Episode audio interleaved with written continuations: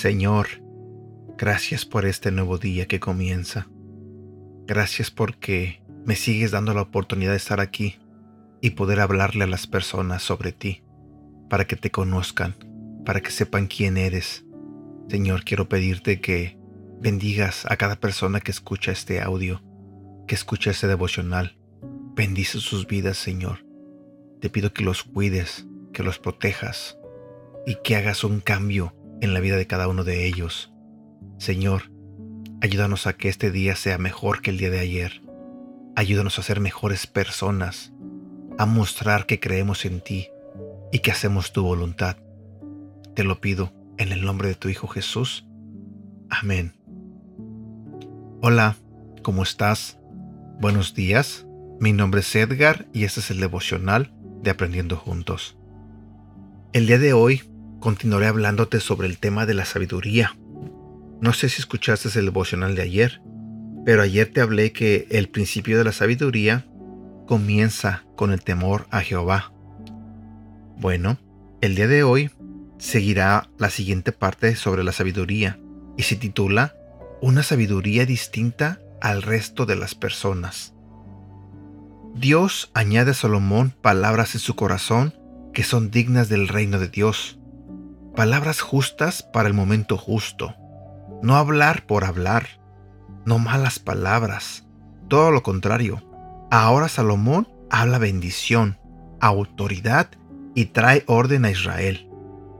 Su fama va aumentando al pasar los días, pero todo es por gracia, que quiere decir que obtenemos algo sin merecerlo. Poco a poco, los reinos vecinos se enteran que en Israel existe un rey capaz de traer orden, prosperidad, pero todo esto gracias a ese pedido de Salomón en su corazón de temer a Dios.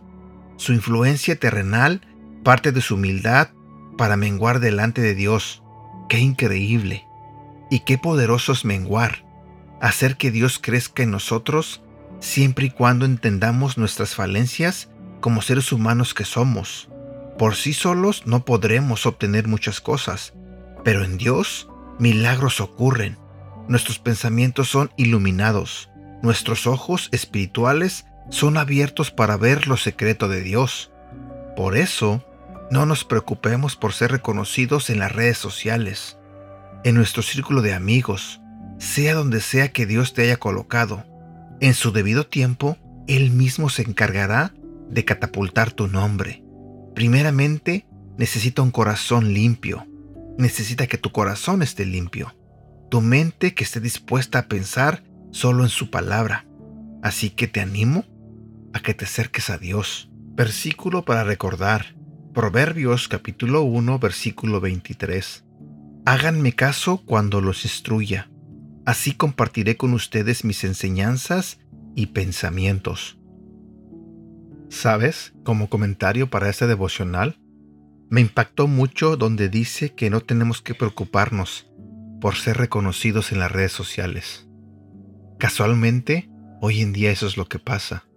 Mucha gente que crea contenido para las redes sociales está tan preocupada por ser conocido, para que la gente los conozca, los siga y se llene de tantos seguidores y así esa persona se siente importante.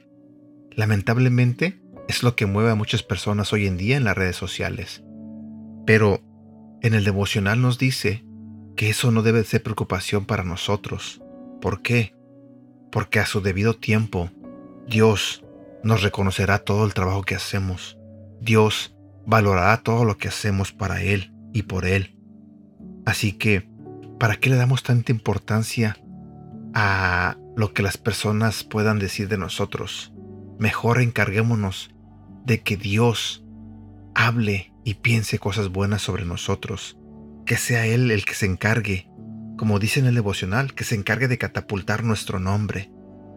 Pero entonces, para que eso suceda, nosotros tenemos que desear hacer las cosas bien, tenemos que tener un corazón limpio y más que nada dispuesto a hacer la voluntad de Dios.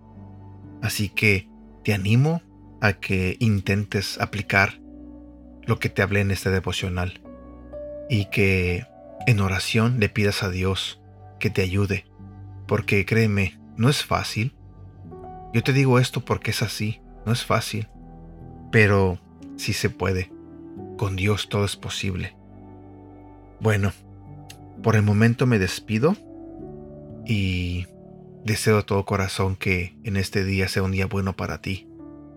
Que todo lo que hagas te salga bien. Que cada actividad que tengas por hacer, que Dios te la bendiga. Que Dios cuida a tu familia. Que bendiga tu trabajo. Que bendiga cada cosa, cada plan que tienes para tu vida. Y bueno, cuídate mucho. Hasta pronto.